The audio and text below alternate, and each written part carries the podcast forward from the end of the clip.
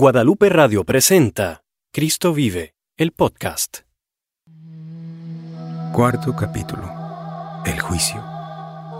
Los principales sacerdotes, los ancianos y todo el concilio buscan falso testimonio contra Jesús para entregarlo a la muerte, pero no hayan.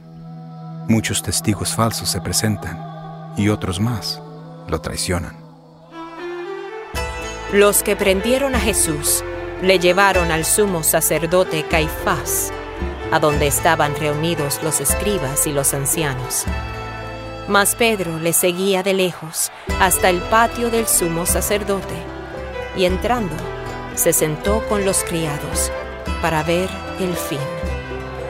Los principales sacerdotes, los ancianos y todo el concilio buscaban falso testimonio contra Jesús para entregarle a la muerte y no lo hallaron, aunque muchos testigos falsos se presentaban. Este hombre dijo que podía destruir el templo de Dios y reedificarlo en tres días. ¿No respondes nada? ¿Qué testifican estos contra ti? Júrame por el Dios viviente y dime si eres tú el Cristo, el Hijo de Dios. Tú lo has dicho. Y además les digo que desde ahora verán al Hijo del Hombre sentado a la diestra del poder de Dios y viniendo entre las nubes del cielo. ¡Has blasfemado! ¿Qué necesidad tenemos de más testigos? Ahora mismo ustedes han oído su blasfemia. ¿Qué pena merece?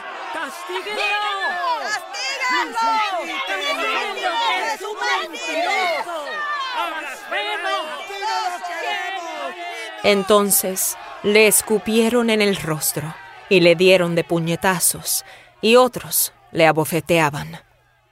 Mientras tanto, Pedro le seguía de lejos, se cubría la cara, y haciendo frío, se sentó cerca de un fuego encendido en medio del patio. Pero una criada, al verle sentado al fuego, se fijó en él. Yo te conozco a ti, Tú también estabas con Jesús el Galileo. No sé lo que dices, mujer. Este también estaba con Jesús el Nazareno. ¡Mientes! Yo no conozco a ese hombre. Tú también eres uno de ellos, porque aún tu manera de hablar te descubre. Este estaba con él porque es Galileo. ¡Mentira! ¡Ya basta, mujer! Yo no conozco a ese hombre. Pedro comenzó a maldecir y a jurar, y enseguida cantó el gallo.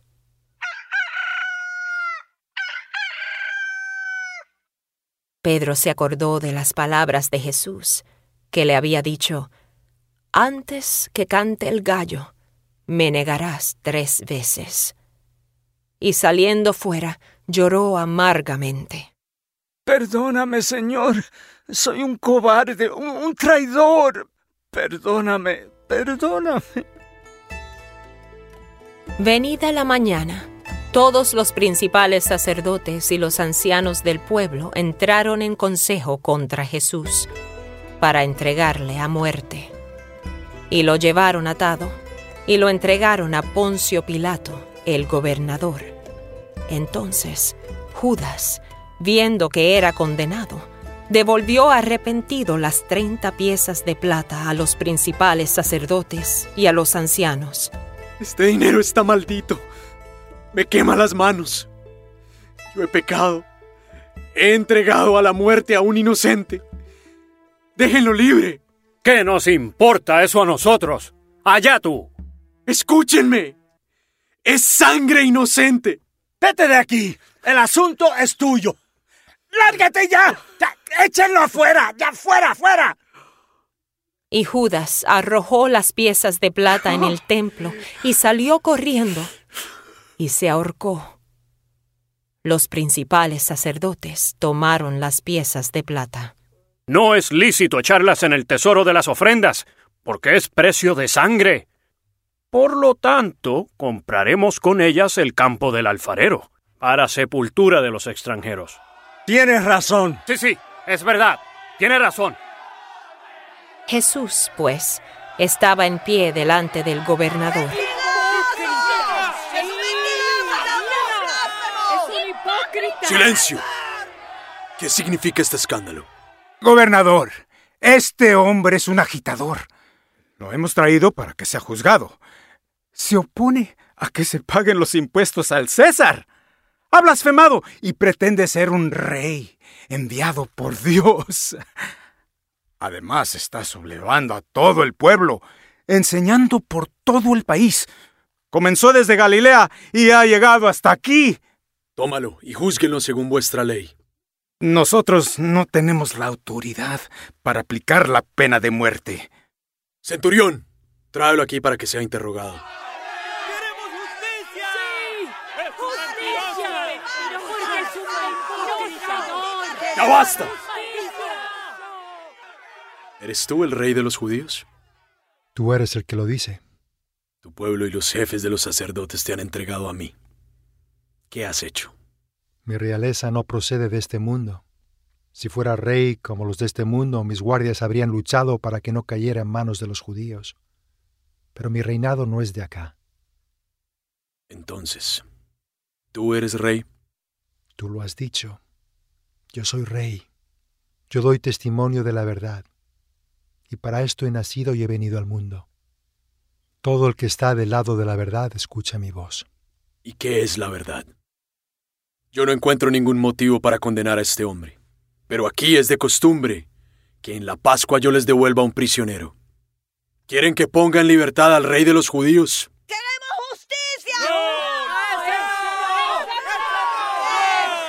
¡Suelta a Barrabás! ¡Fuera con este! Sí, sí, a ese. A Barrabás. A ese, a ese es lo que ¿A queremos. Barrabás? ¡Eso no! Castigaré al rey de los judíos y luego lo dejaré en libertad. ¡No! ¡Por favor! ¡Él es inocente! ¡Capitán! ¡Azótenlo! ¡Azótenlo! ¡Muévanse! Los soldados del gobernador llevaron a Jesús al pretorio y reunieron alrededor de él a toda la compañía. Y desnudándolo, le echaron encima un manto de escarlata y pusieron sobre su cabeza una corona tejida de espinas y una caña en su mano derecha. E hincando la rodilla delante de él, se burlaban de él. ¡Adivina, Cristo! ¿Quién es el que te ha golpeado? ¡Ah! ¿No me contestas, rey? ¡Salve! ¡Rey de los judíos! ¡Ah! ¡Mira lo que me encontré! ¡Un manto escarlata! ¡Profetiza, rey! Toma esa corona de espinas y pónsela. ¡Oh, parece un rey! Falta algo. ¡Mira! Esta caña. ¡Ahora sí que parece un rey! ¡Que viva el rey de los judíos! ¡Que viva! ¡Que viva el rey! ¡Que viva el rey! ¡Que viva el rey! y escupiéndole, tomaban la caña y le golpeaban en la cabeza y la boca y le daban de bofetadas. ¡Alto! La orden fue castigarlo, no matarlo. Pero, capitán, nos estábamos divirtiendo. Después de haberle escarnecido, le quitaron el manto y le pusieron sus vestidos. Pero Pilato sabía que por envidia le habían entregado, y estando él sentado en el tribunal, su mujer lo mandó a llamar. ¡Aguanta! Poncio. Poncio, tengo que hablar contigo.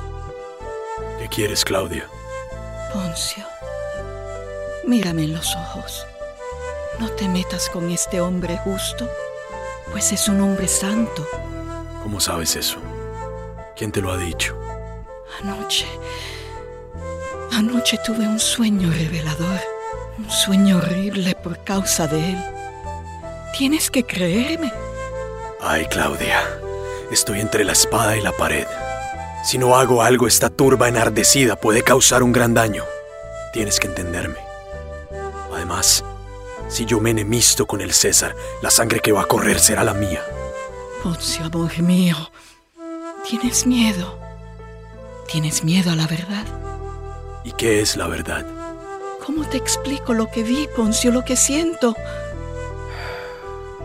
Déjame, Claudia. Déjame ya. No, Poncio. No, no lo hagas.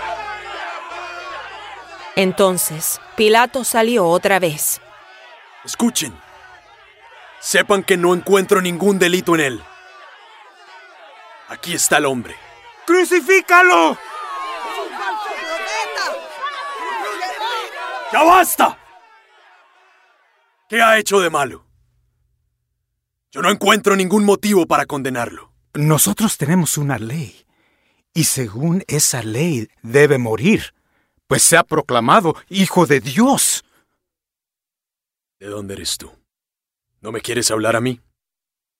¿No sabes que tengo yo poder tanto para dejarte libre como para crucificarte? No tendrías ningún poder sobre mí si no lo hubieras recibido de lo alto. Por esta razón, el que me ha entregado a ti tiene mayor pecado que tú. Aquí tienen a su rey. ¿He de crucificar a su rey? No tenemos más rey que el César. Si lo dejas en libertad, no eres amigo del César. El que se proclama rey se rebela contra el César. ¡Mátenlo! ¡Es un falsante! ¡Crucifíquenlo! Viendo Pilato que nada adelantaba, sino que se hacía más alboroto, tomó agua y se lavó las manos delante del pueblo. Yo soy inocente de la sangre de este justo. Allá ustedes. Ustedes responderán por su sangre. Yo no tengo la culpa. Escribe esto y ponlo sobre la cruz. Que sea en latín, hebreo y griego. Jesús el Nazareno, rey de los judíos. no escribas rey de los judíos, sino, este ha dicho, yo soy el rey de los judíos. No, lo que he dicho, escrito está. Que la sangre de este hombre caiga sobre nosotros y sobre nuestros hijos. Entonces Pilato sentenció que se hiciese lo que ellos pedían y les soltó a Barrabás, aquel que había sido echado en la cárcel por sedición y homicidio, a quien habían pedido, y entregó a Jesús a la voluntad de ellos para ser crucificado.